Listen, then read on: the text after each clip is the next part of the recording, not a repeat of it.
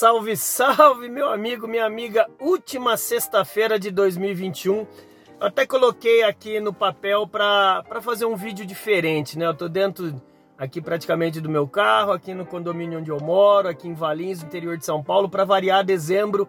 Chuva, chuva, chuva em todo o estado de São Paulo e muitas partes do Brasil. E eu poderia fazer uma retrospectiva aqui normal do ano é, que, que passou, mas eu quero fazer uma retrospectiva um pouco diferente, um pouco especial. Eu estava pensando em fazer uma retrospectiva chamada Giro das Vendas, mas eu quero fazer Giro das Vendas barra Giro da Vida. Não dá para falar de 2021 falando que ano de 2021 começou em 2021. Muito pelo contrário, esse ano de 2021 ele começou lá atrás em fevereiro, março de 2020. Essa pandemia Covid-19, ela veio, é, ela veio na vida de todos nós para dar vários aprendizados. E eu quero aqui colocar para vocês Giro das Vendas barra Giro da Vida. Vem comigo, presta atenção. Vem. Bom, pessoal, falando sobre vendas, é irrefutável, é inegável que alguns setores ganharam muito dinheiro nessa pandemia, principalmente a área de alimento, né, supermercado, é, área de construção, por quê? Porque muitas pessoas ficaram dentro de casa e quiseram reformar a casa. A área imobiliária também teve algumas explosões de vendas. O e-commerce, sem contar que o canal de venda e-commerce, muitas empresas profissionalizaram as suas é, as suas vendas através do e-commerce. E o que eu quero falar para cada um de vocês, para vocês que trabalham nessas áreas, meus parabéns. Você soube aproveitar a Covid, a pandemia, você ganhou muito dinheiro. Porém, alguns outros setores deixaram muito a desejar. Um dos principais é o meu, educação. Educação, ela, eu praticamente perdi 100% dos meus clientes na educação corporativa. A área, o ecossistema de, de viagens também, hotéis, linhas aéreas, agências de viagens, não preciso nem falar.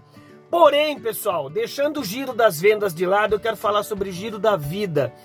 É, foram, está sendo, né, quase 6 milhões de vidas que foram ceivadas pela Covid-19. Só no Brasil, quase 620 mil é, óbitos. E o que eu quero te desejar nesse começo de ano? Uma reflexão. Não interessa quem vai estar hoje à noite na comemoração, né? Entre aspas, se a gente pode comemorar algo, mas sim o comemorar de você estar vivo. Mas sim, não é o que você vai ter na mesa, como eu já te falei no Natal, mas quem vai estar ao seu lado? Se você tem um ente querido que você não perdeu com a pandemia, agradeça. Se você tem um amigo seu de infância que vai estar ao seu lado, agradeça porque as pessoas estão perdendo a noção do que realmente o que é importante na vida. É, eu já falei isso na mensagem de Natal, mas repito aqui: o mais importante é quem vai estar ao seu lado no ano de 2022. Sabe o que eu quero lhe desejar realmente para o ano de 2022?